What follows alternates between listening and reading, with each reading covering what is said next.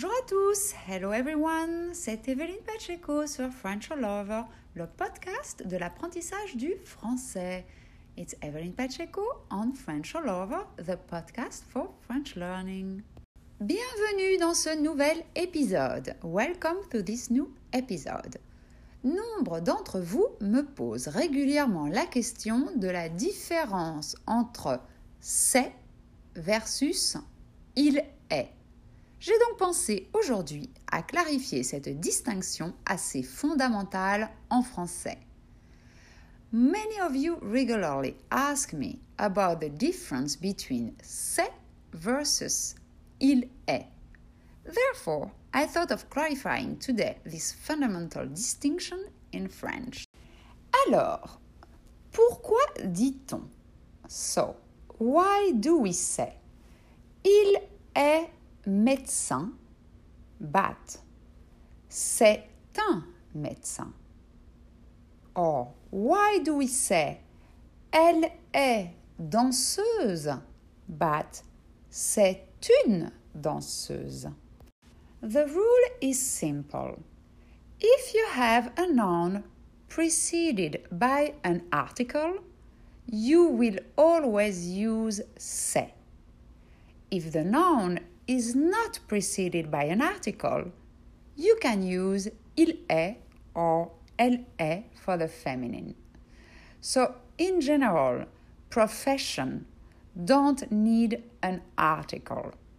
So, you can say il est médecin, il est pharmacien, il est avocat ou elle est danseuse, elle est professeur, elle est chanteuse. But you will have to say c'est une fille. It is a girl because of the article une. C'est un garçon. It is a boy because of the article un. C'est mon fils. It is my son because of the article mon. C'est ma fille. It is my daughter because of the article ma. C'est ce professeur qui s'appelle Charles.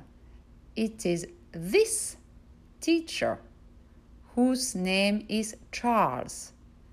So here we use c'est because of the article ce in front of the noun professeur. C'est cette chanteuse que j'aime bien. It is this singer that I like. Here we use c'est because of the article cette in front of the noun chanteuse. C'est le chien du voisin. It is the neighbor's dog. Here we're going to use c'est because of the article le in front of the noun chien. C'est la cousine de mon père. It is my father's cousin. Here we're going to use c'est because of the article la in front of the noun cousine. So, no matter that you are describing a person or a thing, if it's a noun preceded by an article, you will have to use c'est instead of il est or elle est for the feminine. Alors, pourquoi dit-on so? Why do we say? C'est Nathalie. C'est Antoine. And not. Elle est Nathalie. Or, il est Antoine. Because if the noun is a proper noun, you will always use c'est. No matter if it is a thing or a person or it is preceded by an article, it doesn't matter, you will use c'est.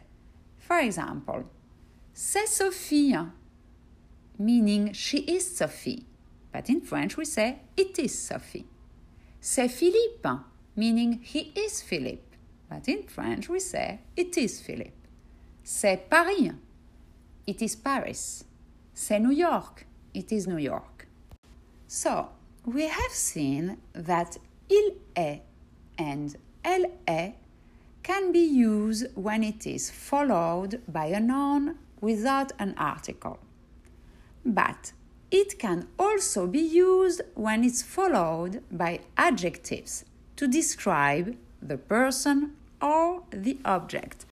Don't forget that objects in French also have a gender. So, par exemple, for example, you can say Il est intelligent, mon chien. He is smart, my dog. Elle est comique, mon ami. She is funny, my friend. Il est beau ce divan. He is beautiful, this sofa. Elle est très lourde, cette table. She is very heavy, this table. Il est intéressant, ce programme télévisé. He is interesting, this TV program.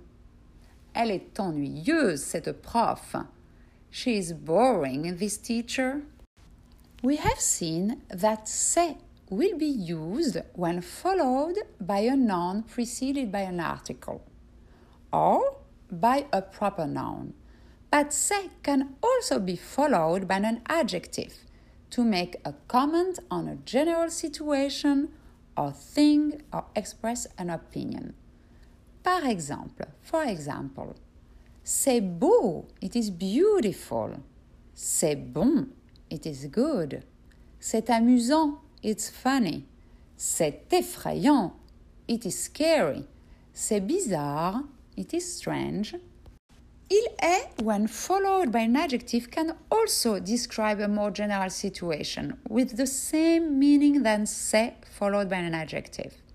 For example, par exemple, you can say Il est important de se laver régulièrement les mains meaning it is important to regularly wash your hands.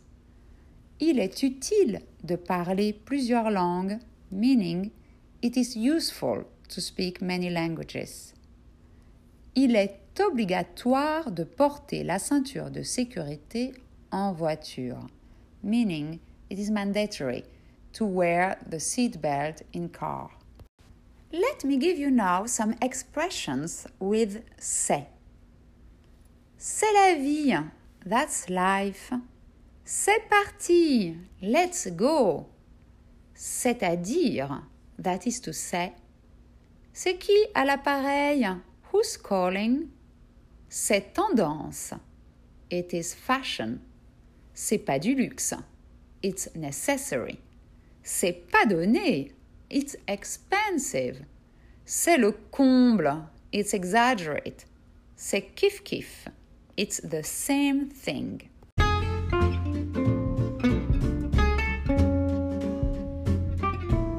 Cet épisode est maintenant terminé. Merci beaucoup de votre écoute et n'oubliez pas que le résumé de la leçon est disponible sur le blog frenchalover.blogspot.com. À très bientôt. Merci. This episode is now over.